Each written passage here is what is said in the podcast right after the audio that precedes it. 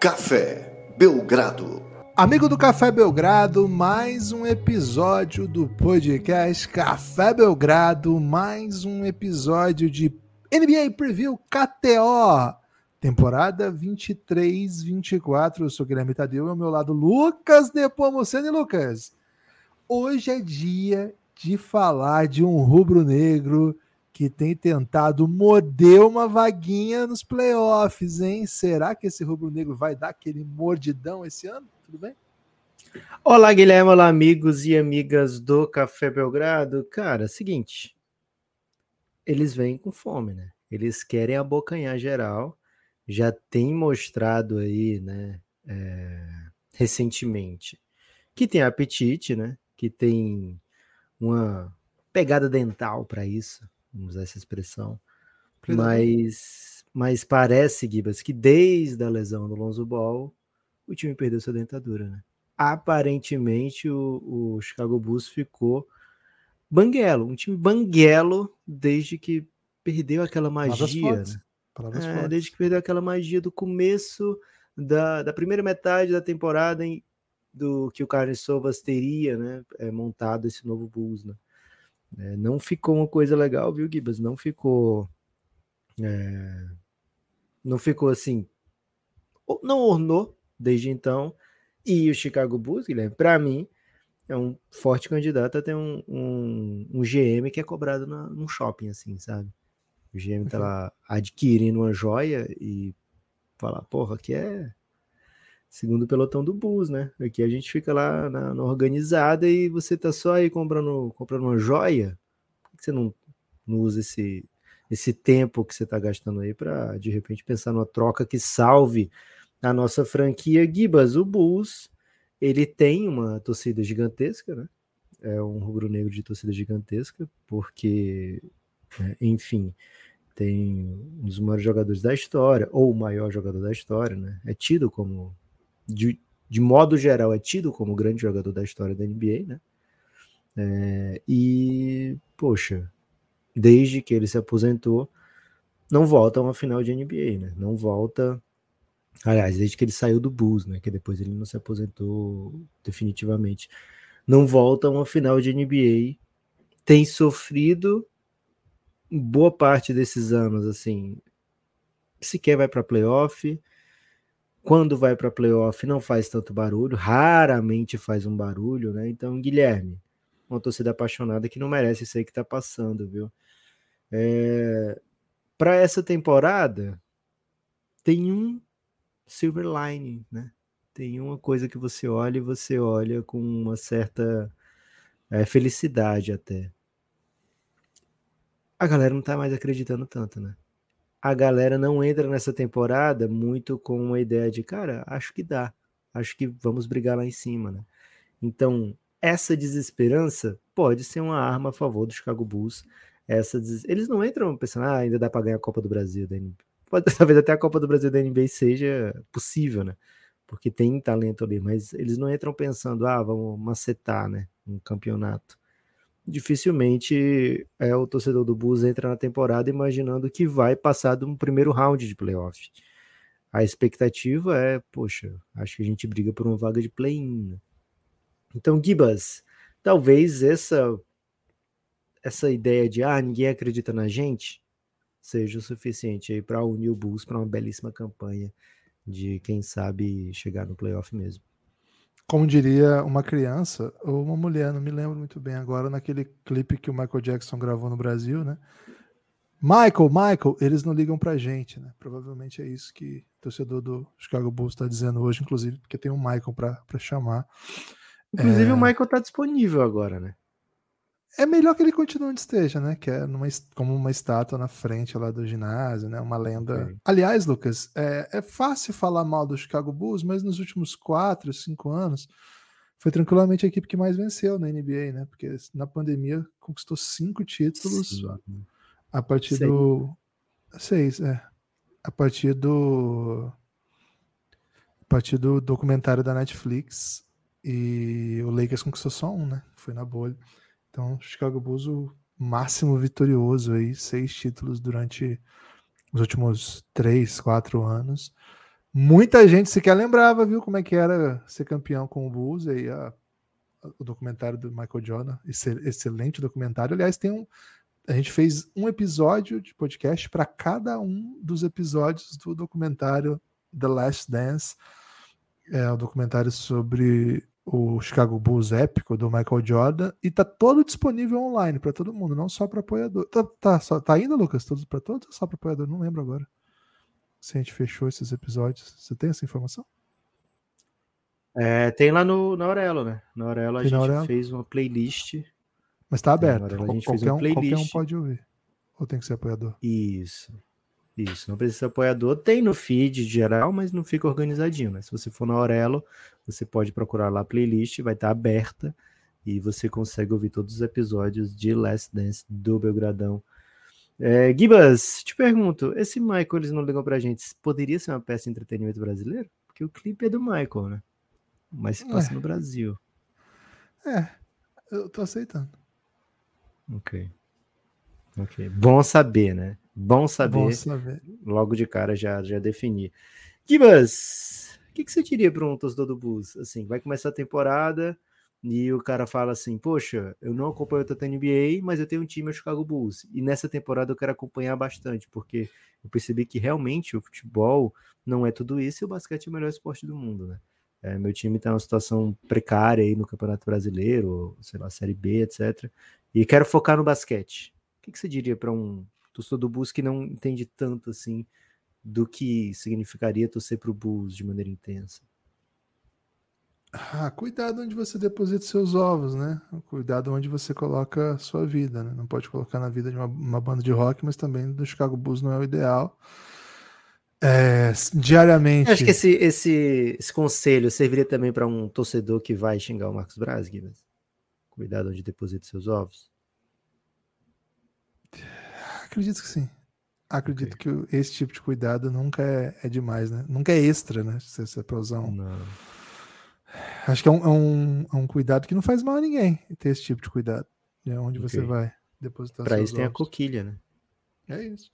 O torcedor do Chicago Bulls, a gente até discutiu isso, curioso, né? Mas o Chicago Bulls já foi debate recente aqui no Café Belgrado, quando a gente estava falando do Charlotte Hornets, né? Porque o Chicago Bulls está num processo de hornetização no Brasil, né? Que é aquele bonezinho que todo mundo tem, aquela camiseta antiga, né? Um estilo é. passado, até de repente uma camisa aí de loja de departamento, né? Que é Chicago, Chicago Celtics, né? Aquela coisa que dá um, mistura conceitos, né? O fato de ser uma, uma camisa rubro-negra também, muito, muita gente que torce para os times rubro-negros do Brasil, são alguns, né? São bastante populares em suas regiões e o Flamengo mais popular do país, é, também assim, acaba adquirindo muitas roupas do Chicago Bulls, né? Então o Chicago Bulls caminha para perigosamente se tornar um time de roupa, né? Antes de ser um time de basquete, né? Sem então, falar que é um boizão, né, Kibas? Pô, boizão. É... Boizão, a criança imediatamente vê um boizão, já, já se, já se assim, solidariza ou, se, ou simpatiza é. simplesmente né, com o boizão. Então, boizão sim. Brabo, sim. Porra. Há de se tomar cuidado, sim. O Chicago Bulls caminha para um perigoso, perigoso, uma perigosa irrelevância, vamos dizer assim. Eu ia dizer ostracismo, mas ostracismo acho que já não é, não é o caso, porque talvez já esteja, né? Mas é. caminhar para irrelevância é algo que a gente não quer. E, Lucas, não é para por menos, assim, né? Não é, o, o Chicago Bulls não se colocou nessa situação por acaso. Desde que Michael Jordan parou, nós estamos falando isso faz muito tempo mesmo. Não é que o time não conseguiu mais é, ser campeão, porque assim, tudo bem, né? Pelo amor de Deus, você ganhou seis títulos quase seguidos, né? Seis em oito. E fica um tempo sem ser campeão, 20 anos que seja, beleza, faz parte. Mas não é isso. O Chicago Bulls, ele não consegue ser relevante desde que Michael Jordan se aposenta, com alguns lampejos um específico, aquela passagem do Thibodeau por lá, que teve o MVP Derrick Rose, depois teve uma continuidade nas mãos de Jimmy Butler, Joaquim Noah. Aquele time conseguiu ser competitivo, chegou a uma final de conferência e duas semifinais de conferência. Então, assim, irrelevante é um pouco pesado, mas também esse time não dá para dizer que foi o grande time da virada ali da primeira década do século, né? Pra, pra, pra entre 2008 e 2012. Não é assim também. Mas em, teve um recorte que o Chicago Bulls foi hot, vamos dizer assim. Era, era um time da vez, né? Tinha o MVP, tinha uma juventude ascendente, tinha bons talentos, né? Tinha um núcleo ali que tinha Derrick Rose, Luol Deng, uma ascensão do Jimmy Butler. Quando o Derrick Rose era bom, o Jimmy Butler não era bom ainda. Quando o Jimmy Butler ficou bom, o Derrick Rose já era jogador. Então, assim, ficou nesse meio do caminho. Mas aí teve um auge do Joaquim Noah, foi até eleito para a NBA, foi jogador de defesa da liga. Depois você pegou um pouquinho ali de uma, uma transição de, de protagonismo em que o Jimmy Butler chegou a ser cogitado como um dos grandes nomes da, da sua geração, e aí o time tentava tapar esses buracos com alguns veteranos e tentou até um experimento ousado lá que tinha o Dwayne Wade, tinha o Rajon Rondo, aí deu tudo errado, enfim. Mas assim, a gente teve algum período que esse núcleo que eu tô falando conseguiu não ser esquecível, tanto que a gente tá falando deles aqui. Agora, o resto, e assim, eu tô falando de um, de um período aí que vai entre 2010, 2009, para não exagerar, mas 2010, quando chega o Tibodô, até 2014, 4, 5 anos, desde 98. É muito tempo. Mas assim, é muito tempo para você não ter. Sim, você tem isso que eu acabei de falar, sabe? E antes Gibas, disso, do Last Dance pra cá, o Bulls ganhou cinco séries de playoff. É muito pouco. É muito pouco. E assim, de, dentro desse caminho, já tem desde 2000 e 16 e 2015 que não ganha nenhuma. Então assim, já vai para esse ano já vai para oito anos sem ganhar nenhuma série de playoff e nisso é, foi ter chegado voltou a última última vez que ganhou uma série de playoff. Já foi... teve vários técnicos de lá para cá. Teve já Roy Berg, teve Jim Roy Berg, Boylan, Donovan. E, acho que isso, é. o Donovan vai embora esse ano, cara. Tô sentindo. Então, eu vou chegar nele ainda. Mas assim, é muita, é muita irrelevância. Vamos falar o português claro aqui tem muita coisa acontecendo de errado lá no Chicago Bulls. E Lucas, o que pega é que não parece haver algum caminho em que você fala, não, tá dando errado agora, mas se acontecer isso, isso e isso, rapaz, esse time vai dar uma disparada que é coisa linda. Lucas, eu parei de acreditar no Chicago Bulls, isso é terrível. É, e você é uma das pessoas que mais acreditaram no Chicago Bulls desde do, da criação do Café Belgrado para cá. Você está sempre acreditando no Chicago Bulls. Agora, o Cassinho Gibas, ele é um torcedor do Bulls, né? E por ser um torcedor do Bulls, ele tem um pessimismo por natureza. Então ele coloca uma linha aqui para deixar a parada atraente. A gente está mal-humorado com o Chicago Bulls por achar que é um time que está bem estagnado. Mas o Cassinho coloca uma linha de 37 vitórias e meia. 37 vitórias e meia é uma linha assim de, cara, provavelmente não pega play-in, né? É, ou talvez você pegue o play-in pelo rabo. E aí a gente vai ter que debater, será que o Chicago Bulls é, não tá nesse nível de 38 vitórias, ou o Chicago Bulls né, amassa esses 38 vitórias? Eu vou deixar para o finalzinho minha opinião, mas estou contigo nessa quando a gente olha para um, um Chicago Bulls assim com um olhar bem preocupado, com um olhar bem né, sabe? Acho que não é um caminho legal, um olhar descrente. Gibas, hum. você quer que a gente vá de vai e vem? Ou quem chegou, quem saiu? Pode ser, pode ser. Chegadas Boa. e partidas. É. O Chicago Bulls vem da temporada de 41 vitórias, é isso? 40 vitórias e 42 derrotas, né? Uma campanha quase nos 50%, mas perdeu é, acho que até venceu o último jogo, né? Contra o Dallas. Mas enfim, uma campanha ali por volta dos 50%, e aí caiu no play-in, mesmo tendo uma atuação espetacular da filha do DeMar DeRozan no jogo 1, né? É, em Toronto, onde ela consegue basicamente eliminar o Toronto Raptors, gritando na hora dos lances livres. O Toronto teve aproveitamento de 50% dos lances livres jogando em casa, porque uma criança gritava em toda a vida que eles iam arremessar na hora exata, né? É, mas enfim, a DeAndre Rosa não foi para o jogo em Miami e aí você viu o que aconteceu, né? Miami acabou indo para a final da NBA. Mas Gibas, DeAndre Rosa não está no elenco, provavelmente não vai estar em todos os jogos do Bulls, então preocupante, né? Preocupante. Saíram Patrick Beverly, que saiu como chegou, né? É, que é adicionando pouco. Derek Jones Jr., Javonte Green e Terry Taylor Gibas, ninguém vai escrever cartas para sei lá, parreira para dizer confio em vocês, né? É, saíram esses caras, agora eu confio em vocês. Mas também ninguém vai escrever carta, a Dona Lúcia sequer vai escrever uma carta dizendo, nossa, que chegadas, né? Porque chegaram Javon Carter, saiu o Patrick Beverly, chegou o Javon Carter. Saiu o Derek Jones Jr., chegou o Torrey Craig. E chegou o Julian Phillips, que a gente, não sei como é que o Gibbons Boy tratava ele, mas eu gosto do Julian Phillips, escolher 35 é, do último draft. Carinho, mas assim, não deve jogar tão cedo, né? O, o Billy Donovan não botou o Patrick Williams para jogar no ano de novato, não botou o Dylan Terry para jogar no passado. Assim, não tenho por que crer que ele vai falar, pô, o Dylan Phillips eu vou botar para jogar. Né? Enfim. E aí, Gibas, é isso, né? Adam, Adama Sonogo, um contrato two-way e um dos nomes mais exóticos da NBA, Honoralp Bitin. Honoralp Bitin, depende aí de como você queira né, pronunciá-lo também contrato two-way. Então, assim, Givas, resumindo, em português claro, hum. mesma coisa. Né? Vem a mesma galera, né, com uma peça ou outra trocada, mas assim, vestindo o mesmo papel, né? É, tipo, quando tem uma série que você troca o personagem, não troca o personagem, mas troca o ator, né? E aí você torce para que as pessoas não percebam que você fez isso. Porque Teve você isso já, né? Tem, pô, claro que tem. É, saiu o Patrick Beverly. Cara, às vezes acontece isso mesmo da Marvel até, né? É, Patrick Beverly saiu, entrou o Javon Carter. Vem para ser um armador defensor, né? Assim, a primeira função dele é defender. Derek Jones Jr. saiu, chegou o Terry Craig. Vem um lateral defensor, né?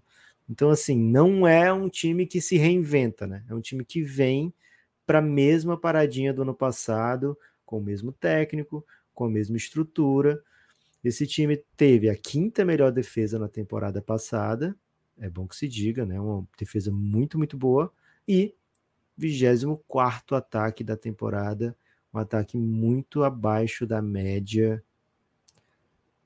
Gibas, gostou do que viu? Das mudanças do Bulls? Não, não. Evidentemente que não gostei, né, Lucas? Evidentemente que a...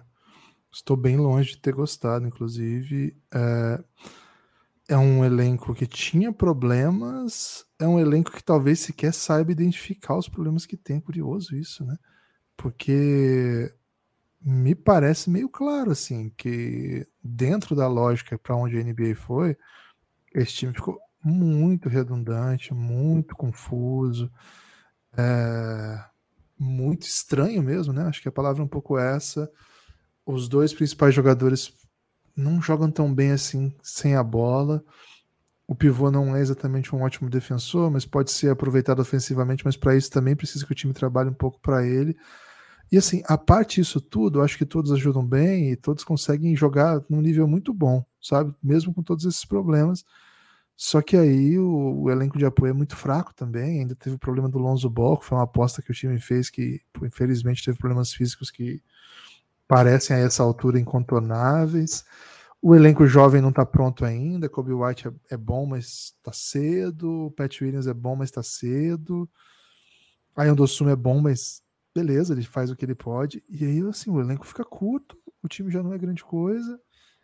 E ainda jogando em bom nível, ele não consegue superar muito o tamanho do que está à disposição, né? Vai dizer que esse 40 vitórias é ruim? Não é ruim mas é um time que fica um pouco no meio do caminho e que não tem muitas alternativas para além do basquete tradicional de você dar a bola na mão dos seus craques, pedir que eles façam 40, 38 pontos. E eles têm feito, né? Isso que eu acho que é uma coisa interessante de notar, né? O Lavine e o DeRozan têm jogado muito, velho. Acho que. E me, me espanta um pouco, até estava ouvindo hoje cedo um podcast, dois, na verdade, de diferentes da galera do lado de Chicago Lucas, eles sequer mencionam o Billy Donovan como motivo dos problemas. Me pega um pouco isso. Não sei porquê, assim. Não sei de onde vem essa ideia de que o Billy Donovan é seguro, sabe?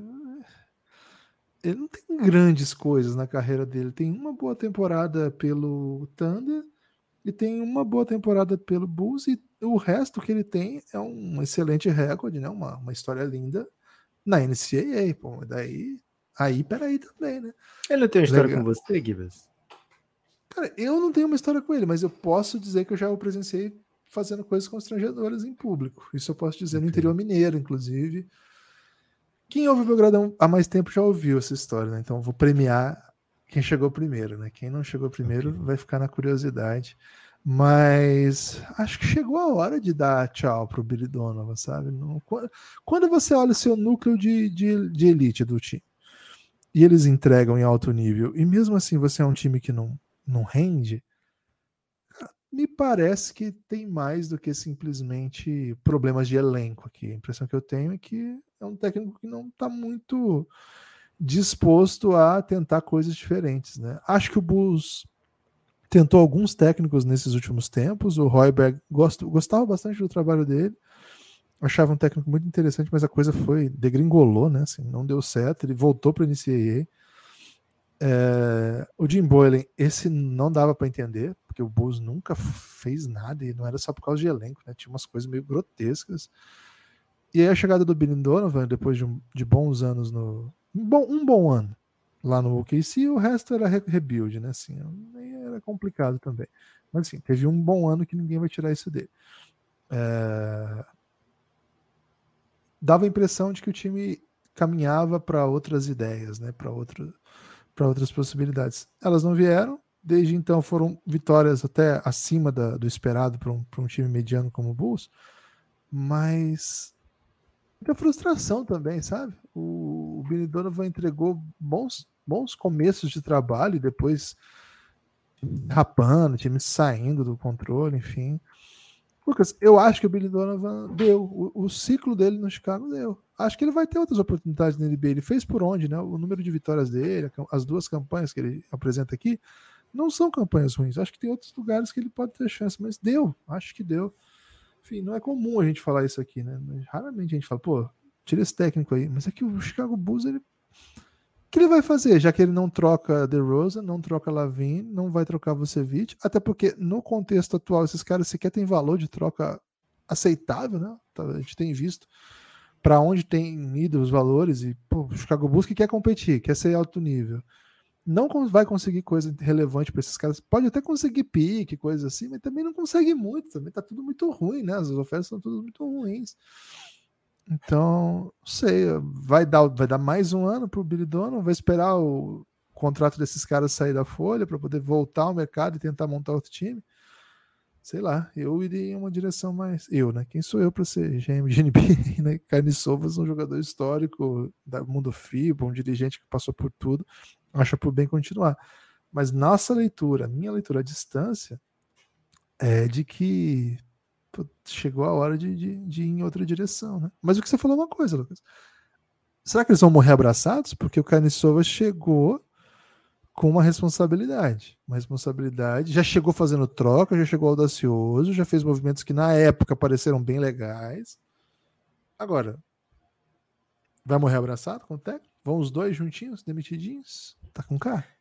Kibas, o curioso é o seguinte, ó o Billy Donovan, quando chegou no Bulls, lá em 2020, ele assina um contrato de quatro anos. Acabaria nessa temporada.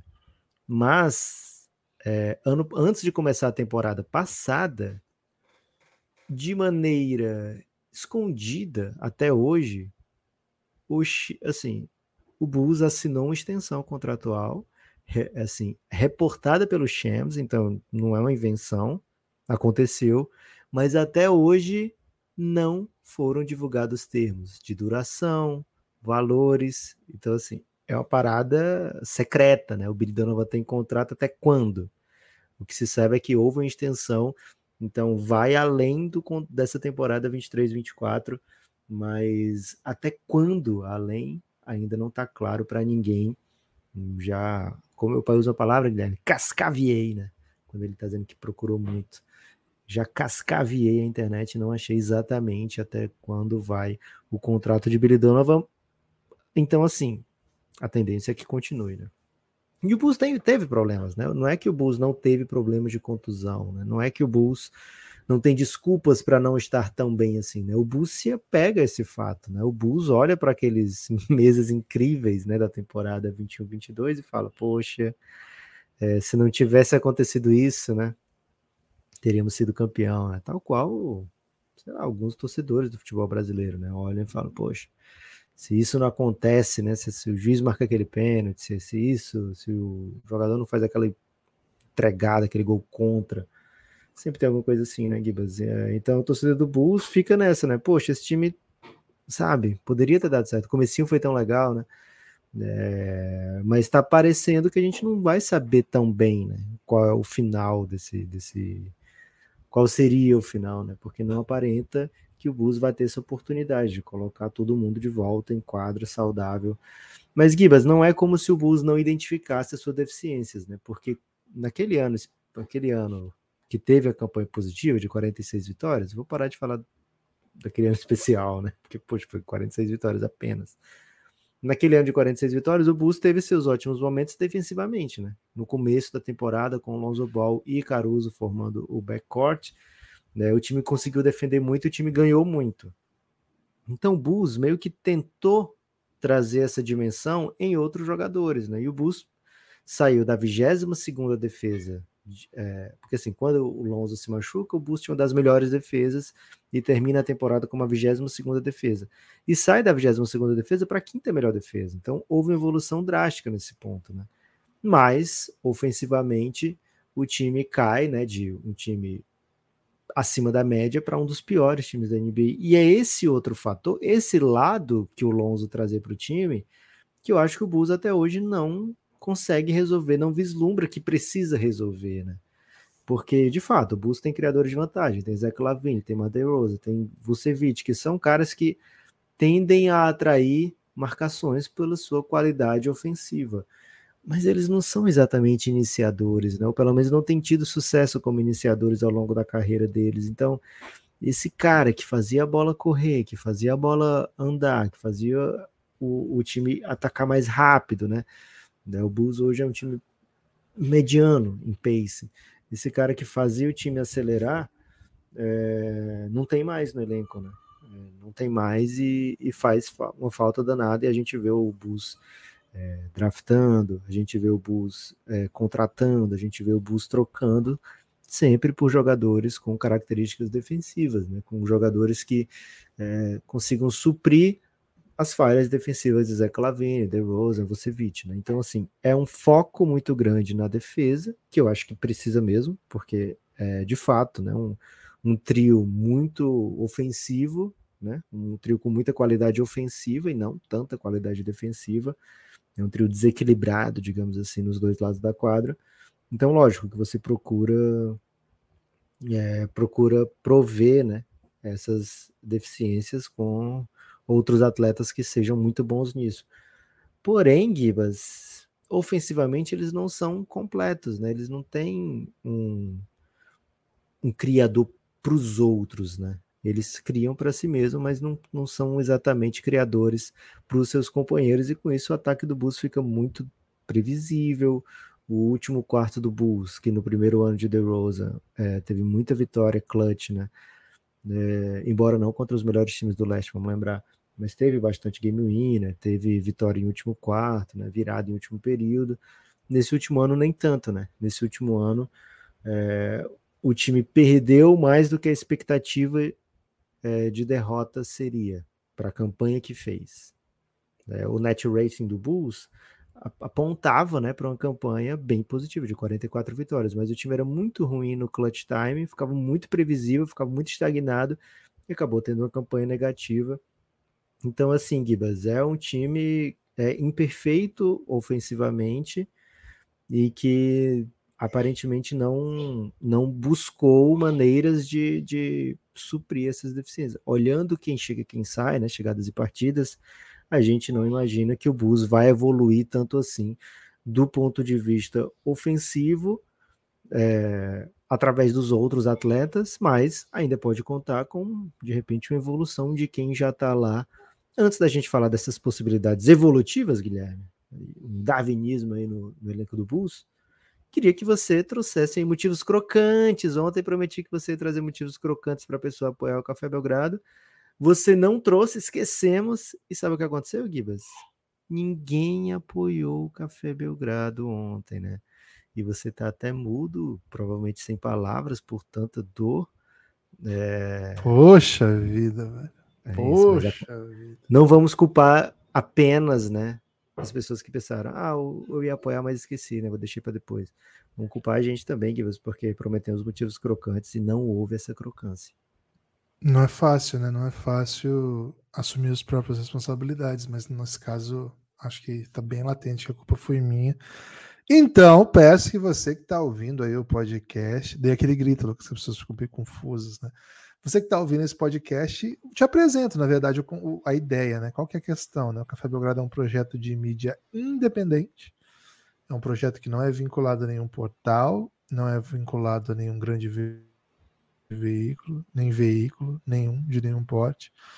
E por conta disso, depende fundamentalmente das participações, das atuações, do empenho do dessa dupla que vos fala, né, diariamente. E é diariamente mesmo, né? Eu e o Lucas, nós produzimos, editamos, subimos para as plataformas, divulgamos nas redes, alimentamos as redes, pautamos, criamos os conceitos dos episódios, as lives, tudo. Somos em dois. Somos nós que fazemos o começo, o meio e o fim, né? de ponta a ponta, para usar a expressão aí que as pessoas gostam. E isso nos coloca em uma situação de, para conseguir ser, não é nem competitiva a palavra, porque a nossa ideia não é competir com o outro, mas assim, para estar no mercado mesmo, né? para a gente conseguir aparecer nesse mercado tão duro de podcasts que aí assim não é que a gente disputa a gente disputa ser ouvido não só com os outros podcasts de basquete mas com tudo né com toda essa produção com essa profusão absurda de conteúdo de futebol de outras coisas tal então cara não é fácil né o tempo todo tentando criar ideias tentando criar categorias tentando criar coisas que funcionem estamos nessa desde 2017 é, de maneira bastante honrada, eles digo assim que, cara, a luta é boa, a gente consegue boa parte das vezes sucesso nisso, e boa parte das vezes também muito insucesso. Nesse momento, aquele momento de final de off-season, é um momento um pouco tenso para o Café Belgrado, sabe? O Mundial de Basquete deu uma deu um respiro, porque enfim, tinha Brasil envolvido, as lives foram bem legais, mas é, é, há sempre nesse período uma queda relevante no número de apoiadores, não é pequena. Então fica o convite, né? Se você puder fazer parte do plano de financiamento coletivo, né? Se você gostar do Café Belgrado, esse é o momento. Quer dizer, todos são os momentos, mas esse seria um momento bem a calhar. E assim, a gente criou esse modelo, mas assim, eu sei que a gente até pede bastante aqui, fala bastante, pelo amor de Deus, vai acabar o Café Belgrado, mas não é isso é isso também, mas é assim, a gente tentou criar um modelo de, de existência do Café Belgrado em que ele não precise só da sua ideia de, pô, ok, vou, vou apoiar o Café Belgrado, a gente quer devolver alguma coisa em troca. E para isso nós criamos um amplo plano de apoio que entrega também muito conteúdo exclusivo para o apoiador, mas é muito mesmo, assim, esses conteúdos que vão para o feed já são bastante, conteúdos praticamente ou literalmente diários. Segunda a sexta, acho que dá para garantir que tem podcast todo dia. E muitas vezes entra final de semana, nos dias seguidos, mais de um para o mesmo dia, né? Recentemente foi bem comum mais de um no mesmo dia. Então, assim, para fazer isso aí, a gente produz bastante, mas dá para dizer ainda que o, aquele material mais cuidadoso, com mais tempo de produção, com mais pesquisa, ele está disponível para os apoiadores no nosso plano de apoio no cafébelgrado.com.br tem muito conteúdo. Nós dividimos esses conteúdos em séries e a gente conta séries de podcasts dos mais variados temas. E são muitos, né? Para não ficar aqui explicando um por um, porque são muitos, eu peço que você entre no cafébelgrado.com.br. Ao digitar esse endereço, você vai lá para o nosso site dentro da Aurelo. Lá dentro você escolhe tudo, você organiza tudo é bem legal, é bem fácil. Por lá você apoia, pode ser cartão, pode ser Pix. Por lá você desbloqueia os conteúdos, você pode ouvir por lá mesmo. O a Aurela é um aplicativo de podcasts criado para isso. Aliás, tem sido pioneiro mundial nisso de criar é, espaços para que as comunidades se remunerem, é, comunidades de podcast se remunerem. O Café Belgrado está com ele já há algum tempo e tem participado bastante nessa evolução da Aurelo nesse sentido. Então, é um site que é parceiro do Café Belgrado. Você pode apoiar pelo cafébelgrado.com.br. Você desbloqueia os conteúdos por lá. É bem legal, é bem fácil. Qualquer dúvida, vocês mandam uma DM para a gente aí. A gente explica o passo a passo Mas é isso, cafébelgrado.com.br. Estão na luta. Café Belgrado está na luta. É. Se você escuta todos os episódios do Café Belgrado e nunca pensou em apoiar, cuidado, hein? Cuidado que o Gibas pode botar o Marcos Braz na sua cola. O Gibas conhece gente Não, que conhece peraí, o Marcos pô. Braz. Peraí também. Peraí também. Ok. Então, eu tô brincando, viu, gente? Tô brincando. Vocês estão seguros, estão safes. Que isso. É, aliás, se você escuta o Café Belgrado sempre, te amamos, viu? Te amamos mesmo. É, chutaria o Marcos Braz para longe de você se fosse preciso.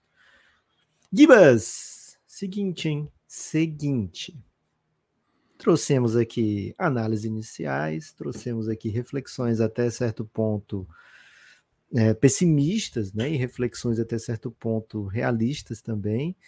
Mostramos aqui motivos para não nos empolgar tanto assim com o Chicago Bulls, mas quando a gente pega um depth chart, sabe? Quando a gente pega uma projeção de quinteto, de rotação, a gente tem que falar o seguinte: o Bulls é uma das poucas equipes da NBA que tem três caras capazes de, com olhos fechados, meter 20 pontos no jogo, né? É, então, assim, dá para você projetar vários tipos de lineup a partir desses caras em que você fala, essa lineup aqui se sustenta, essa aqui se sustenta. Vamos brincar aqui de montar lineups do Bulls? Bora, bora lá. Vamos lá. Partindo do pressuposto que Zach Lavine, DeRozan e Vucevic são titulares inquestionáveis, né? Como você formaria esse quinteto? Com Alex Caruso e Pat Will, né? Patrick Williams na 4, Caruso como guard.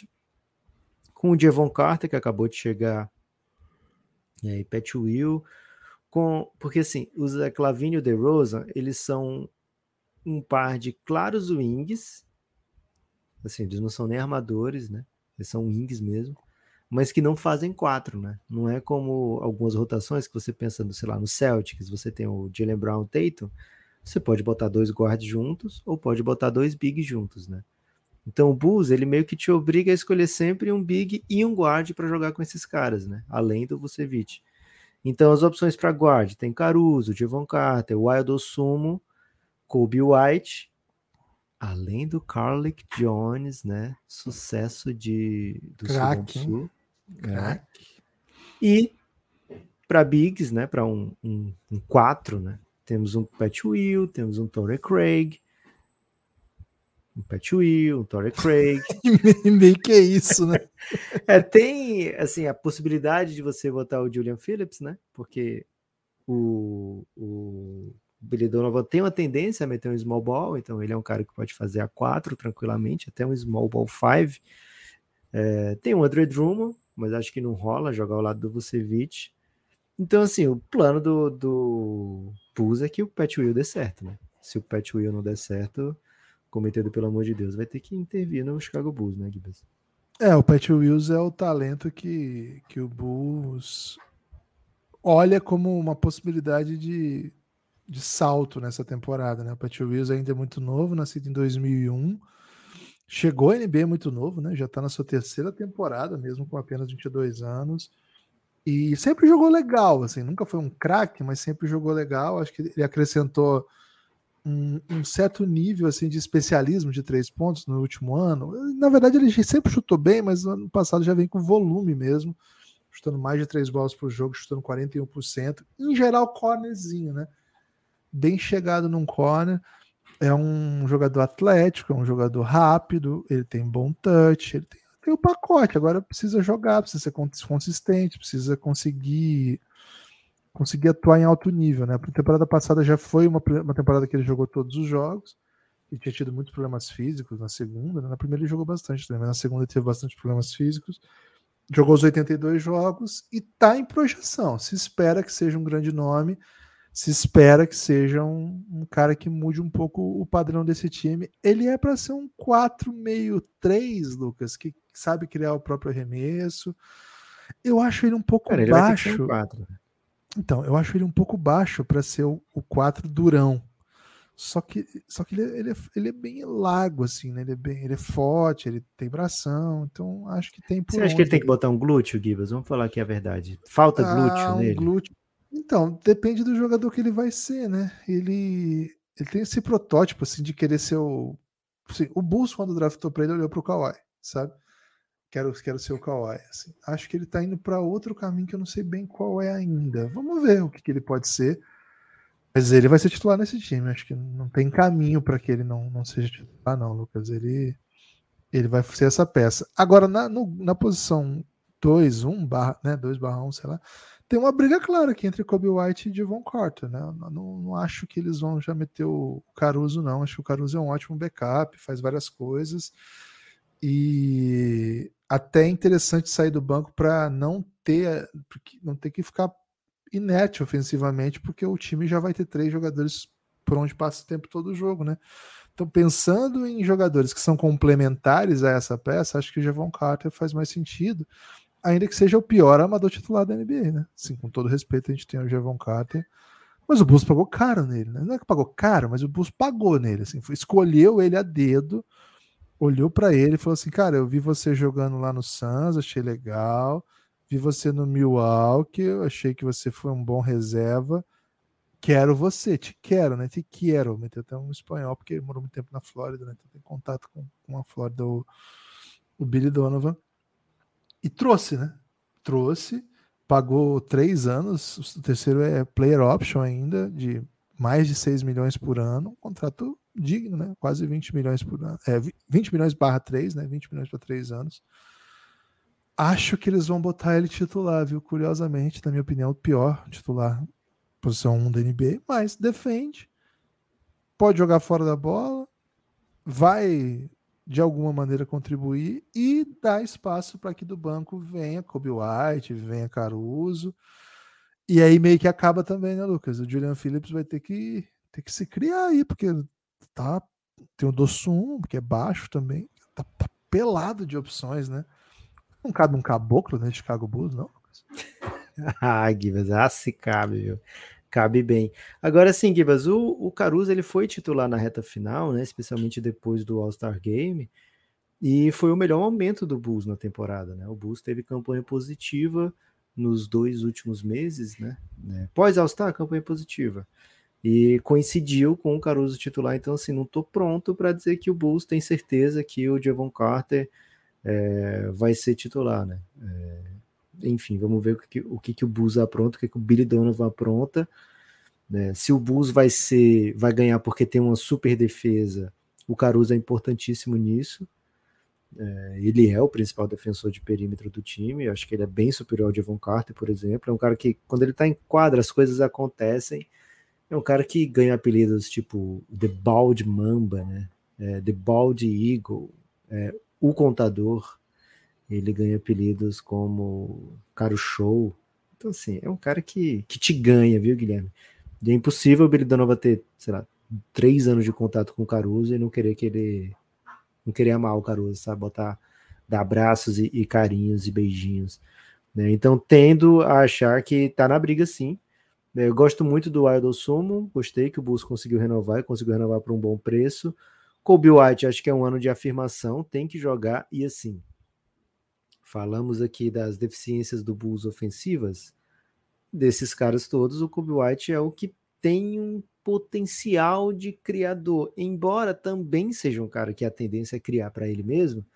Ele é o que tem um pouquinho mais de, de, de, de criação para os companheiros entre esses nomes mais prováveis. Mas, cara, não estou pronto para descartar aqui um Carlick Jones entrando na briga, né? O Carlick Jones pegando nos jogos assim e, sabe, dando certo, fazendo, ganhando umas bolas assim possíveis, metendo umas bolas que deixa a torcida maluca, ganhando minutos e de repente, é, de fato, entrando nessa concorrência. Gostaria muito, viu, Gibas? Criei um apreço muito grande pelo Carlos Jones, mas me parece um time ainda descompensado, viu, Gibas? Não sei o que o do Billy Donovan vai pedir do Dalen Terry, não sei se o Dalen Terry pode é, ganhar uma massa, ter ganhado a massa a ponto de ser um, um 4, né? Acho muito difícil, ele é o Wing Wing também.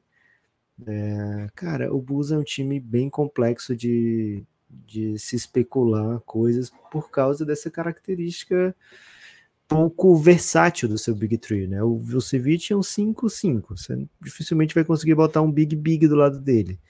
Né? O DeRozan é um 3-3, né? Ele não vai fazer 4, ele não vai criar para si, né? É, e o Zé Clavini, ou criar para os outros. E o Zé Clavini é um guard, um combo guard, dá para dizer, né? É, que quica muito, né? Que, que é muito bom num contra um, que é muito atlético, muito bom em transição, mas não necessariamente vai trabalhar picks, né? Vai e aí o ataque do, do Bulls, a tendência é que tenha mais um ano um pouco previsível, a não ser que pinte aqui um grande salto de qualidade dentro do elenco, um salto ofensivo de qualidade, né? Quem sabe o Zé Clavini se tornando é, passando por um processo de guardialização maior sucesso do que foi até agora. É, acho bem, bem improvável, viu, Gibas, que a gente tenha esse tipo de crocância na temporada do Chicago Bulls. Agora, dito tudo isso, Gibas. Lucas, vale guardialização para um guarda que não faz muitas coisas de guarda, a não ser pontuar, quicar a bola? Que... Então, é, a guardialização do Devin Booker, por exemplo, deveria ser o auge para o Zé Clavini estudar. É, o, o Clavini pode ser, pode ter outra, outras facetas no seu jogo, né? Por que não, né? É, então fica essa expectativa. E o Bulls tem a tendência a deixar a bola na mão dele, né? O Patrick Beverly, ele passou pouco tempo pelo Bulls, mas ele falou uma parada que meio que deu uma guinada nesse sentido. Ele falou: não, o Zé Clavini é o nosso cara, ele é o cara que tem que decidir as bolas, é o, ele é o cara que tem que, tem que fazer as coisas, né? A gente tem que fluir através dele. Tô parafraseando o Patrick Beverly, que jamais usaria palavras tão belas como as dele, né? É, mas não era uma coisa tão óbvia no Bulls, né? Porque fica meio minha vez, sua vez, esse Zach Lavine e DeRozan, né? Então talvez o Bulls precise ver né, o que, que consegue do Lavine como um criador, né, ver que tipo de, de evolução ele consegue fazer na, a essa altura da carreira. Não sei se é possível tanto assim, não sei se ele tem esse cacuete, né, se ele tem essa qualidade, mas, cara, é um talento ofensivo gigantesco. Né?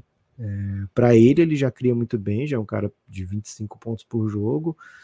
É, agora, se ele conseguir fazer coisas a mais para o time, é, seria bem, bem especial para esse Chicago Bulls tem que ter repetições, né, Giba? Você tem que jogar pique, tem que é, procurar os companheiros, tem que ter espaçamento para ele conseguir encontrar esses companheiros, né? E o Vucevic é um big que abre, né? Então, e faz pique muito bem, né? É, então, dá para fazer pick and pop, pick and roll com o Vucevic. Falta, talvez, quem faça isso com ele, né? É, eu lembro do época que o Alfred Payton cara, o Alfred Payton ficou muitos anos na NBA porque ele era muito bom fazendo isso, né? E ele não tinha a qualidade do Lavine para pontuar. É, então, acho que pode existir alguma evolução do Zé Lavine. Quando a gente olha o elenco como um todo e pensa quem é esse cara que pode é, dar uma nova dimensão ofensiva para os Chicago Bulls, acho que não são esses defensores que eles estão assinando e draftando, viu, Gibas? Acho que tem que ser o Zé Lavine mesmo, porque o Vucevic não vai ser um cara diferente do que o que ele é, o DeRozan não vai ser um cara diferente do que ele foi a carreira inteira, né? Então fica essa expectativa, essa esperança de que o Zé Clavini pode dar esse passo extra, né? Esse passo a mais. Algo a acrescentar, Gibas? Porque queria tratar aqui do over-under, viu? Vamos de over-under, vamos de over-under. É... De fato, sim, a impressão que eu tenho é que o não sei, o, o Bulls juntou um grupo de, de jogadores que não é que não combina, mas é que do jeito que eles jogam, fica assim, uma vez de cada, sabe? Ou a gente faz isso, ou a gente faz isso. E é bem Eu não sou um usuário de Tinder, Gibbs, mas me parece que o Bulls encontrou um time pelo Tinder. Hum, não entendi bem, assim. Tipo, é, com todo respeito aos casais que dão certo no Tinder, né? Okay. Mas é, você olha, dá match. Porque você não tem tanta responsabilidade com esse match. Você dá um match. Ok. Só que seria melhor se fosse uma coisa curta, muitas vezes, sabe? Um lance, um ano, um, um tempo. No caso da NBA seria isso, né? Um, um ano é o, é o tempo curto. mas por um tempo, né? Que não necessariamente seja uma coisa durável, não é uma coisa duradoura, não é um, não é um core para você ir montando ao redor, não parece ser, né? Então, me parece que o Bulls deu match e tá, tá pagando para ver mesmo, não, tão, não tendo dado tão certo, viu, Gibas, essa relação. É... Enfim, Gibas. Eu queria fazer um over-under diferente nesse momento, né? Não era um hum. over-under de vitórias era um over-under de troca de algum dos três principais jogadores do Bulls nessa temporada. 0.5. Ou seja, pelo menos um dos jogadores trocado é over, nenhum trocado é under. Você vai de over ou de under, Big Three do Bulls, um deles ser trocado. Nessa temporada. Vou de over. Vai de over? Acho que eles não dão abandon ship. Acho que alguma, alguma coisa eles precisam fazer e não tem muito o que fazer se não for trocar um dos três. Interessante, interessante. Eu vou no under. Acho que o Bulls é o time, a franquia que falta. Vou falar aqui, Gibbs, falta um torcedor jovem no Bulls, sabe? Alguém. Não é para assim, o que seria o equivalente a uma torcida jovem. Não estou pedindo aqui agressões, né? Nem, nem trocas de mordidas ou, ou Não, né? não, tá claro. Você não é, é, você não é desse. Não, mas assim, uma cobrancinha, né, velho? Tipo, cara, é muita paciência, né? É muita paciência para uma franquia como o Chicago Bulls de ficar esse tempo todo nessas intermináveis é, reconstruções, que, que sequer são reconstruções, né? Nessas intermináveis tentativas de times que chegam a 40 vitórias, né? É, e aí você sai de um período com uma sequência de, sei lá, 20, 25 vitórias, 30 vitórias, 28 vitórias, como teve recente, e não tem nada para mostrar delas.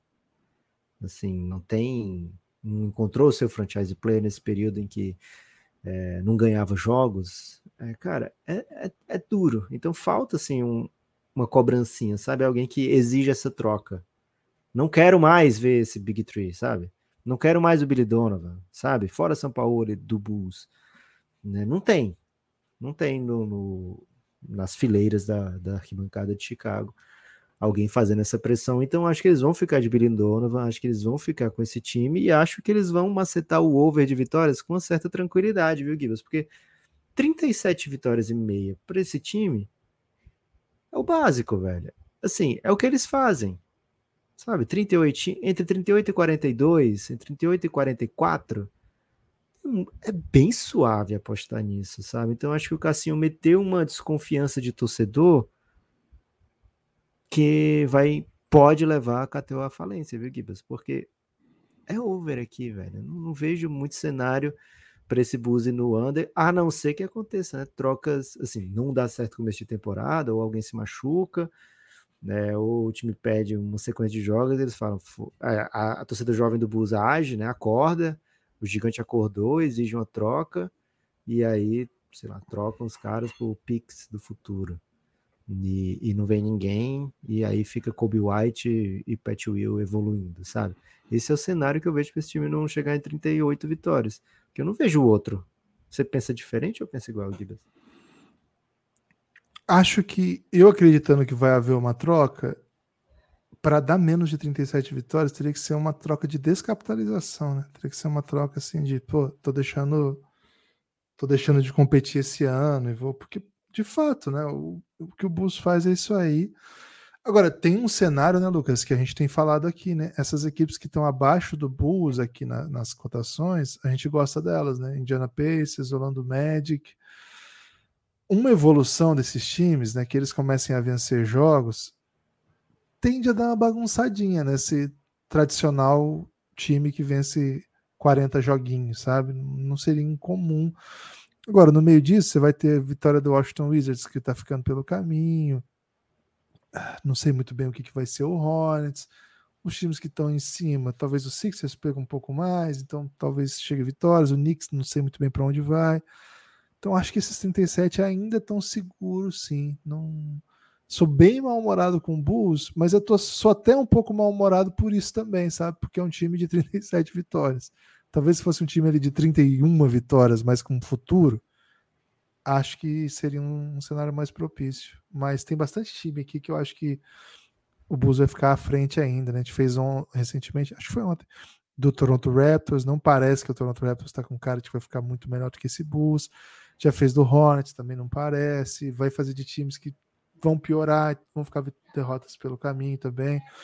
Então vou ficar no, no over aqui também, mas não vou seguro, não, sabe, Lucas? Acho okay. que esse Bulls tem, tem um perigo aí de que as coisas podem ir para outra direção. Mas só, só isso faria, né? Que o time perdesse vitória suficiente, perdesse jogos suficiente para não chegar a 37. Mas estou contigo nessa, vou no, vou no over aqui. Vou no over bem cuidadoso, mas vou no over. Ok, um over de 39, 38, 39, né? É, um de 38 é mesmo. É. Hum, também acho. 38, Gibas. 42, né? Bem, bem, bem. Gibas, vou ler aqui o nome de todos 38, os apoiadores 44. que chegaram Isso. desde ontem. Mandei, mandei. Né, já li, porque ninguém apoiou o Café Belgrado desde ontem. É, então, pelo amor de Deus, Achei que estava com delay, velho. cafébelgrado.com.br Por favor, apoiem o Belgradão. É, Gibas, chegou a hora então da peça de entretenimento brasileira que representaria o Chicago Bulls. Eu não sei se eu falei o preço, né? 12,23, né? A partir de 12 reais você desbloqueia todo o conteúdo de áudio, a partir de 23 você vem para o nosso grupo no Telegram, cafébelgrado.com.br. É o caminho, 12 reais apenas. Você desbloqueia todo o conteúdo de áudio, 23 apenas. Você vem para o melhor lugar do mundo. Gibas, ontem, por motivos diversos, né? Precisei ficar no trabalho mais tempo. E dei uma procurada no iFood, né? Dei uma fuçada no iFood. E muitas vezes o iFood, assim, eu abro o iFood na esperança de comer um pastel, né? Eu não sei se vocês aí, caros ouvintes, têm a mesma né, necessidade por pastel que eu tenho. E não pode ser aquele pastel de forno, né? Não pode ser aquele pastel é, fit. Tem que ser aquele pastel porcão, né? Aquele pastel que vem com um guardanapo, dois guardanapos em cima e os dois ficam completamente cobertos de uma oleosidade, assim, que te deixam mais seguros, né? Você pensa assim, ah, o óleo ficou todo no guardanapo. Esse é o pastel que eu gosto. É, e de, especialmente um, um pastelzinho de carne, né? Carne moída é o clássico, né? Um carne com queijo um carne com ovo. Hum, escapar muito disso, acho que pode até ser, né? Se você tiver um dia ousado, mas o dia a dia é esse, né? O, o básico é esse. E Gibas, fuçando, né? O aplicativo de comida, que eu falei o nome, infelizmente, mas como não patrocinou o Café Belgrado. Peço que esqueçam, viu, o nome que eu falei mas fuçando esse aplicativo de comida, não me deparei com nenhum pastel abaixo de 23 reais, que é o plano indicado aqui do Café Belgrado, viu, Gibas? Então, 23 reais, você vem, apoia o Café Belgrado, recebe todo o conteúdo de áudio do Belgradão e, além disso, entra no nosso grupo do Telegram, que é tranquilamente o lugar mais legal da história da humanidade, para você trocar uma ideia, para você, enfim, curtir a vida. É, é o Giannis, o grupo institucional de apoio negando ao nosso inimigo o sono. É, Gibas, nenhum pastel abaixo dos 23 reais, velho. Só pastel de ah, 26. Tá um pouco acima isso aí, mais né? frete. É, eu já te mostrei. Você até é. desconfia de mim muitas vezes, Não, eu que te mandar os prints, né? É, eu acredito, mas nossa. O pastel... Aqui daí, aqui no Paraná como um todo, assim, 10, 11 estourando, você compra um desses aí que você gosta bem. No iFood? Oh, desculpa, no aplicativo, é, no, de no aplicativo de comida é mais difícil. Porque na rua é mais tranquilo. Na rua eu é. acharia, sabe? Mas eu não, infelizmente, eu não posso. Não, é, não, Como eu faço com o Café Belgrado, que eu posso só tô em casa, só boto no ouvido, tranquilo. Para achar o pastel da rua, eu teria que me deslocar. Né? Não posso fazer isso do meu trabalho, por exemplo. Não, não e tem outra coisa, né? Pô, aquele pastel, um pastel a menos que você come, no caso aí ter dois, né? Pô, te garanto que assim, pelo saúde. menos é, uma, uma saúdezinha melhor num dia, né? 24 horas de saúde melhor. E muitas vezes que eu, que eu como um pastel, Gibas, eu, no outro dia eu pago o preço, né? Assim, poucos minutos depois eu já fico com azia, mas no outro dia eu pago um preço, assim, preço pesado, dá pra dizer. Gibas, dito isso, a peça de entretenimento brasileira que lembra o Chicago Bulls, tem, tens um nome? Tem um nome, Lucas. Curiosamente tem um nome, sim. Já vou falar para você qual é É, acho que o Chicago Bulls lembra um pouco aquela série da TV Globo que não tá mais em não tá mais transmitindo, né? Que é Deve o tá Dentista Mascarado. Deve estar tá no Google Play. O não, Dentista Mascarado. Você não lembra do Dentista não Mascarado? Existe essa série, velho. Cara, é, não só existe, como envolveu, assim como o Chicago Bulls, gente de muito talento, tá? Muito talento. É, para você ter uma ideia, né? O dentista mascarado tinha roteiro de Fernando Young, cracaça, e Alexandre Machado, né? Falecido Fernando Young. E o Alexandre Machado, que pô, fez um monte de coisa clássica, né? Inclusive coisas que vão aparecer, não vou, vou falar agora, não, porque vão aparecer mais adiante aqui, né? As coisas que a gente adora, que muita gente adora na direção é, José Alvarenga, né, que também fez um monte de coisa muito clássica, muito boa. E no elenco, Lucas, simplesmente Marcela Dinet, Thaís Araújo, Leandro Rasson, Diogo Vilela, okay. entre outros. Lázaro Ramos estava nessa série como personagem colateral. que ele assim. conheceu a.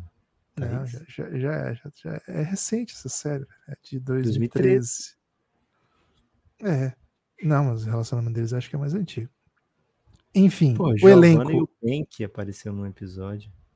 É, mas aí também. Assim, o elenco de gente talentosa, eu acho que dá para dizer até com potencial de MVP numa boa run aqui. Tem gente okay. que nessa, nessa lista que eu falei aqui, numa, no, no time correto, tem potencial de MVP. É. O Thais Araújo certamente já deve ter beliscado em uma NBA. O Marcelo Adnet já viveu seu, seu período aí, que foi o, né, é. O cara mais, mais hypado aí do nacional. E os caras entregaram uma peça, Lucas, que foi muito criticada, né? O Dentista Mascarado teve vida curta, recepção muito ruim da crítica. Entre 5 de abril e 21 de junho, Gibas. Mais ou menos o tamanho da run do Chicago Bulls com Lonzo Ball. é isso. E assim, são, tem 12 episódios disponíveis ainda, né? Aí eu disse, Referências pode... tem no Wikipedia. O dentista mascarado se despede igualando o pior ibope desde a estreia. Excelente. E assim, não é porque era bom demais as pessoas não entenderam, tá? Ok. Tá bom? Por exemplo, o que aconteceu, ou não sei se aconteceu, mas enfim, com choque de cultura, que tinha por que assim, ser um pouco confuso. Só o fato de ter passado na Globo já era de, muito legal, assim, tipo, já é uma super história. É. Não, não. O Dentista Mascarado era da galera hypada da Globo, que tinha feito muita coisa de sucesso na Globo. E pô, não deu, assim, não é que não deu muito certo, é que não deu nada certo, nada certo. Então, tô Sim. fechado aí com o Chicago Bulls o Dentista Mascarado, hein? Givas, eu vou por outro caminho. Tende a ser um pouquinho parecido, mas é um outro caminho.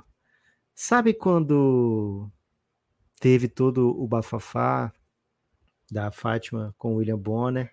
E aí ela vai sair do Jornal Nacional e vai ter o programa dela. É, encontro com a Fátima, né?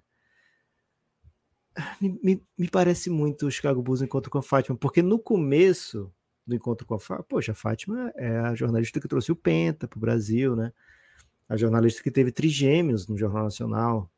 Então, assim, e era anos, né? A, a, a mulher do Jornal Nacional. Então, poxa, hypada, né? É, não era, não era magia pouca, né? Não é magia ruim, né? Não é magia, não. só magia top, né? Não, não é Mano Henning, né? quando respeito é Mano Henning, não, não é Mano Henning. É, era Fátima, pô, Fátima, uma, uma das caras da Rede Globo, tranquilo. E o Chicago Bulls é uma das grandes caras da NBA, né? E aí ela vai pro programa da Fátima, vai para amanhã. É e assim, no começo, você tem aquela curiosidade, né? Você tem aquela curiosidade, você vai ver o que, que a Fátima tá aprontando. Mas aí passa um tempo e a gente fica meio. É só isso, Fátima, sabe? É... Você não, não sobreviveu ao hype. Tem os seus momentos, né? Lógico. Tem uma dunk do Lavine, tem, poxa, tem um game winnerzinho do The Rose, tem virada de ano, back-to-back -back game winner. Pô, vai ser falado, né? A Fátima, por exemplo, Gibas, teve uma insólita treta entre minha irmã e a Isis Valverde, né? Que eu até fiquei pensando, cara, como é que eu nunca falei isso no Café Belgrado até hoje, né? Que tem uma treta da minha irmã no programa da Fátima com Isis Valverde. Então, assim, tem isso na Fátima, né? Tem esse game winner do The Rose, tem esse momento histórico. Mas ao mesmo tempo, se você for bem honesto consigo mesmo, você não vai listar a Fátima como top 10 da TV aberta, né? É. Difícil, difícil. Não dá. É, e aí, poxa, às vezes rolava um, um, programa da Fátima com a Patrícia Poeta. Quando ela tirava férias, ela ficava encontro com a Fátima, e não tinha nem a Fátima, né? Isso é mais ou menos o. Ficava só encontro, o... né? Ficava encontro. Não, era encontro com a Fátima. Ficava... Ah, porque depois então, mudou mas... só para encontro, né? É, porque aí ficou sem a Fátima, ficou só encontro. É. Mas uh, mesmo ela de férias e ela não estando, ficava ainda o mesmo nome. É tipo o programa da Ana Maria Braga com outra pessoa apresentando. Hum. É, então, assim, isso às vezes é, sei lá, o Bulls jogando sem o Zé é, Mas você não vai contar a treta da sua irmã com a Isis Valverde? Porque você falou que. Pô, nunca contei isso. E você continuou sem contar? Você vai guardar não. essa informação? Cara, a minha irmã, ela é. Ela era de um, de um, de um projeto, de um, de um perfil que eu não lembro bem o nome agora, tá? Mas ah, era. Eu acho que era.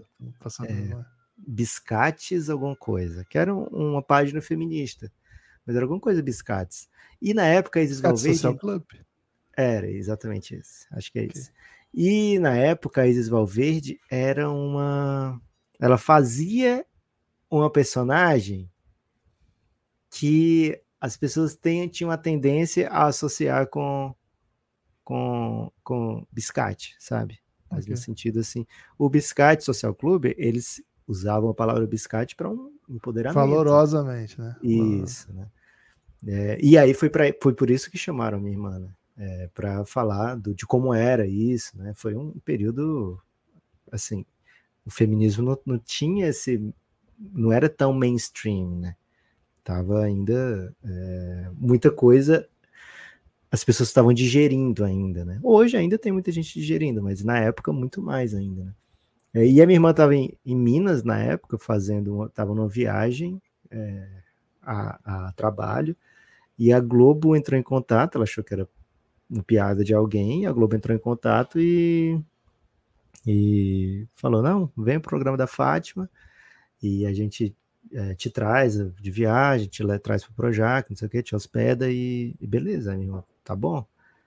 E a minha irmã leva esporro até hoje da minha mãe, porque ela tava com um look muito simples, né? A, a Globo não forneceu o figurino, mas enfim, acontece, mano. Tava preparado, você não saiu, viajou pensando que ia pra Globo, né? É, e aí tem momentos tensos, viu, Gibas? Da, da, é, da, minha irmã com a Isis Valverde, né? É, dá pra dizer assim que o santo não bateu e que elas se desentenderam, assim, em alguns momentos. Caramba! É. E qualquer a gente tem que odiar Isis Valverde só para saber. Não, que... cara, era outro tá. momento, não, sabe, Guilherme? Era outro momento. Eu tenho certeza que a Isis Valverde aprendeu muito nesse dia. Okay. E tem, assim, histórias maravilhosas que minha irmã, quando ela queria falar, ela ficava, cara, sem noção. Né? Ela ficava, Fátima, Fátima, sabe, no microfone, pedindo para falar, né? E a gente de vez em quando a gente faz essa piada com ela, né? Porque assim, você tá na Globo, dificilmente você pode escolher a hora que você quer falar, né? Você pode fazer isso num podcast, né? Muitas vezes eu interrompo você, Guilherme. Mas ela metia o interrompimento na Fátima, né? Eu achava muito, muito legal isso. Mas enfim, Gibas, me parece um pouco os Chicago Bulls. Ótimos momentos, como tretas da minha irmã com a Isis Valverde, mas okay. é, ainda assim não é um dos favoritos da casa, sabe? Não é um não é um time que vai marcar. O programa da Fátima talvez até marque um pouco mais do que essa sequência do Bulls, né? Questão. É... Ah. Quem é o Túlio Gadelha do Bulls? Túlio Gadelha do Bulls. Túlio Gadelha para acho que muita gente pode ter essa dúvida real, né? Por quem é o Túlio Gadelha sem ser o do Bulls, né? O Túlio Gadelha mesmo, né? É o é. marido é. da Fátima, né? É o é, novo então, não sei qual é o status civil, mas assim, apareceu como uma grande novidade, né? Bem cool, assim, né? Um cara jo jovial, bonitão. Então, Sim. Então valeu assim como um empoderamento, assim. Só que é. o tempo foi mostrando ele um pouco cringe, né? E aí, Cara, pode ser últimos, o próprio Billy Donovan, viu, Gibas? Nos últimos anos, ele ficou famoso por fazer alegorias entre BBB e política, né? Então, a grande. Okay. E ficou, virou um político também, né? Virou ele um político. No final das contas virou um político, é verdade. Ele quando, é ele, quando ele eleito? Ele, acho que ele é deputado atual ainda. Não sei se ele perdeu a última, não sei como é que tá isso. Daqui a pouco eu trago essa informação. Né? Mas me lembro, assim, que ele era o namorado da Fátima. Ele não tinha nome. Era o namorado da Fátima.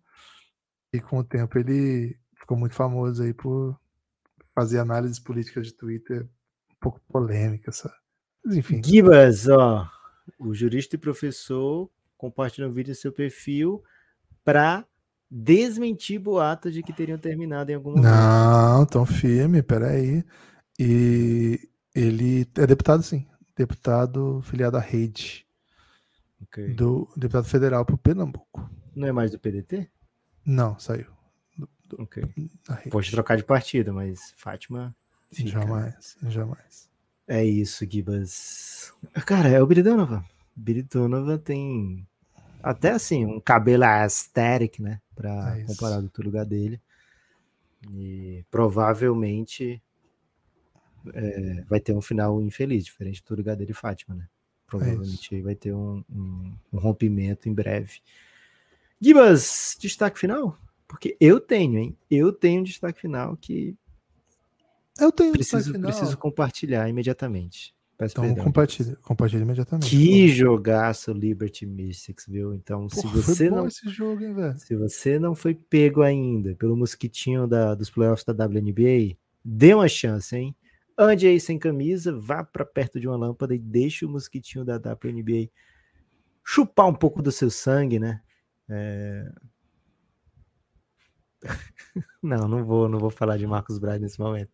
Mas deixe aí deixe-se ser é, contagiado pelo mosquitinho da WNBA, porque, cara, os playoffs estão no nível assim impressionante. E jogo do Liberty, você garante que você vai ver a Ionesco e a Brianna Stewart e a John Cole Jones, então assim, são absurdas, viu? São absurdas, talento inacreditável para o basquetebol. É isso. Macetem aí um WNBzinha Gibas, peço que você coloque aí nos seus destaques finais um pouquinho de Belém do Pará, viu? Tá no. Tá na, o, o Liberty venceu na prorrogação, o Mystics no jogaço, e tá na semifinal de, de semifinal mesmo, né, geral. Então, fiquem atentos aí com os playoffs. Tem, tem passado bastante jogo, tem jogo que não passa, mas tem como ver, né? E o é... Suns da W, Gibas, ele é o segundo com mais chance de pegar a Caitlyn Clark, viu? Mas será que ela vai para esse draft? Porque eu fico pensando. Não é o último ano dela? Cara, não sei se tem aquele lance do, do ano do Covid, se pula, né? Cinco anos, sei lá. Tem o. Tem, assim, ela tá nos mocks, né? Ela, Camila Cardoso, estão tudo nesse mock aí. Essa classe tende a ser bem, bem, bem alto nível. Pô, será que eu vou ter que torcer para os Suns do, do, da W, velho? Vai ser legal essa Tomara. parceria nossa aí juntos aí. Porque estarei com o Caitlyn para onde for, tenho anunciado isso aqui. Lucas, é, outra informação de basquete feminino foi confirmada finalmente a Americup no Brasil, sim, mas não no Rio, como a própria FIBA havia anunciado, mas em Belém, em Belém do Pará, vai ser lá a, a, não é a Americup, desculpa, o pré-olímpico mundial, pré-olímpico mundial. De lá o Brasil pode sair classificado para a Olimpíada, precisa vencer um dos três jogos nesse nível que é pré-olímpico mundial. As melhores equipes do mundo estarão distribuídas em vários, não, quatro pré-olímpicos. E a gente vai estar muito, muito ansioso. Não é quatro, não, são quatro sim. A gente está muito ansioso para conquistar essa vaga. O Brasil vem com uma geração bem legal do basquete feminino. Comandado é, por... Passam três das quatro, né, para o Olimpíada. Então, passando três de quatro, a gente espera que com uma vitória só já, já dê e o Brasil vai ter três chances jogando em seus domínios, né? Pô, pelo amor de Deus, vai dar certo. O Lucas, outro ponto eu queria dizer aqui para os nossos ouvintes. O seguinte, nós estamos gravando preview de todas as equipes, né? A gente vai ter 30 previews. E, de certa maneira, Lucas, vou lançar aqui uma, uma conversa de bastidores para a população entender, né? Okay. A gente tem monitorado as audiências, tanto no YouTube, tanto no, no, no, no feed mesmo, né? No, no, seu agregador favorito, tanto na Aurelo. E é o seguinte: as equipes que tiverem mais audiência, evidentemente e... o Café Belgrado vai. Claro, o Café Belgrado vai sempre falar dos 30 times da NBA, não existe isso. Mas é, de certa maneira, um feedback pra gente, né? De qual a fanbase tá mais antenada aí nas produções do Café Belgrado. Claro que todo mundo. Assim, a gente tem a ampla maioria nossa, ouve todos. É bem legal isso mesmo, todo mundo volta para todos os episódios mas a gente sabe que alguns times têm um pouco mais de repercussão, penetração, circula melhor, vem gente que não conhece o Café Belgrado. Lucas, eu tenho uma parcialzinha aqui que eu fiz um levantamento. Posso lançar aqui para deixar a galera de repente mais competitiva, de repente Quer mandar aí nos grupos. Ah, de, de, repente, pessoas que torcem para o time, tá em grupos desses times, pode até mandar o link, né, para falar, ó, produção aí sobre o nosso time, dá uma moral lá, tal. E sim, quanto mais mais atento a gente vai ficar, mais conteúdo específico a gente vai tentar trazer, porque isso para a gente importa também. A gente não faz tudo por audiência, mas a gente quer você feliz também, né? A gente quer um sinal.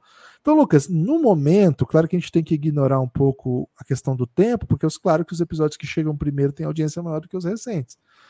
Mas olha só, Detroit Pistons em situação de barril absoluto. Assim, é inacreditável. Ô, Cícero, é tá inacreditável. Tá link, como a fanbase do Detroit Pistons nos odeia. O galera do Pistons, pelo amor de Deus, faz circular esse episódio aí pra gente. Lucas, quem tá muito, muito pouco asteric também, Charlotte Hornets e Utah Jazz. Não tá bonito não, viu? Se você aí é torcedor de uma dessas franquias e puder avisar a galera aí, ó, vamos ouvir lá o episódio. Agora, quem tá brilhando, Lucas? Franquias texanas, viu? Uh, San Antonio Spurs e Houston Rockets estão brilhantes, vamos dizer assim. Estão voando no Belgradão. O povo quer ouvir você falando do Spurs, hein, Lucas? Curioso movimento da população querendo que Lucas fale sobre o Spurs. Os outros, assim. falar ainda, hein? Os outros ainda estamos analisando, né? Essa semana a gente lançou Pacers e Raptors. Então, ainda não deu tempo, mas assim, uma boa recepção do, do Raptors, viu? Os primeiros dias do Raptors, do primeiro dia, né? Não deu nem 24 horas ainda. Achei bem, bem acima do, do, de boa parte dos episódios aqui. Então, assim, assim a gente vai conhecendo um pouco melhor da nossa fanbase, né? Por exemplo, cadê o povo de Detroit, velho? Dá uma força aí. Você torce pro Pistons, tá num grupo de o Adriano Albuquerque, o que aconteceu, velho? Pô, se você torce Focado pro Pistons, Manda aí no, no, no, no WhatsApp do Pistons Brasil, avisa os perfis aí, dá essa moral pro Belgradão, pô, porque é, é, é difícil achar podcast que faz um, um, trabalho inteiro sobre o seu time, a não ser que seja o podcast do próprio time, né? Então, fica o convite para você divulgar aí nas, nas fanbases que vocês conhecem, né? Então é esse meu meu toque de brother e um abraço especial nos torcedores de Houston Spurs que estão colando com o Belgradão, viu? Muito obrigado pela sua força. Curioso, Lucas, para o caminho que isso vai. O Chicago Bulls, por exemplo, tem nenhuma ideia assim. Será que tem muito torcedor do Bulls? Tem pouco? Tem muito, porque é isso. Mas será que entre a nossa base? Essa é a minha tem, questão, né? Tem, entre a nossa isso. base? Vamos ver, vamos ver. Você vai saber. ver. Gibas, tem mais um destaque final, hein? Um pós-destaque final. É okay. um, um, PDF, por assim dizer. Excelente. É, seguinte, quinta-feira, se acostumem. Quinta-feira, dia de live do Belgradão. E essa live vem com tudo. Vou dizer essa palavra aqui. Uma live que vem com tudo, porque a gente vai tratar de tema crocante, a gente vai falar. Vai ter lista, vai ter ranqueamento, eu diria assim vai ter tier, vamos separar em tiers, né? Uma novidade aí do YouTube. Se você não ouviu a live da quinta passada, fica o convite, é uma live assim que quem escuta o podcast do Café Belgrado certamente vai gostar do conteúdo, porque tem tudo a ver com o que a gente faz aqui. Né? E dura duas horas, né? Então é, tem tempo de sobra aí para você ouvir sobre o seu time, as melhores histórias da temporada 23-24. E o episódio de amanhã, daqui a pouquinho, né? Hoje deve ir o thumb pro ar a gente vai falar dos melhores trios da NBA, né? Aliás, dos melhores trios não, de todos os trios da NBA, né? De todos os times da NBA, a gente vai achar um lugarzinho ali para colocar, né? Para ranquear essa galera. Gibas, estou ansioso porque assim, um trio não significa tudo, né? Um trio não, não é, às vezes até nem é, nem dá para você bota, por exemplo, vôlei de praia, só pode dois, né? É, então, assim, o trio às vezes é um é tem até aquele estigma, né? Porque um é pouco, dois é bom, três é demais. Nesse caso da NBA, talvez o trio não conte tudo, mas ele dá uma boa, um bom esqueleto, né, para esse time, para esse, para aquele time dentro do, do padrão da NBA. Hoje no episódio a gente tratou de um time que tem um trio muito claro, né? É, três jogadores recebendo um grande salário, três jogadores recebendo grande atenção, grande parte dos arremessos, mas ainda assim pode não ser o suficiente, né? Então esse é um caso clássico de um trio em que pode ser hypado, mas não ser, não trazer tantas vitórias, né?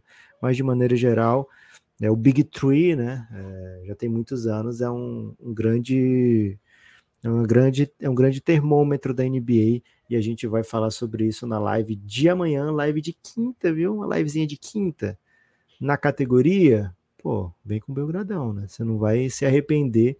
E se você se arrepender, por favor, não conte para ninguém que você se arrependeu. Pelo contrário, encaminhe para todos os seus inimigos. É isso, valeu. Espalhem por aí que ouvem o Belgradão, hein? Você ajuda todos, mas principalmente a gente.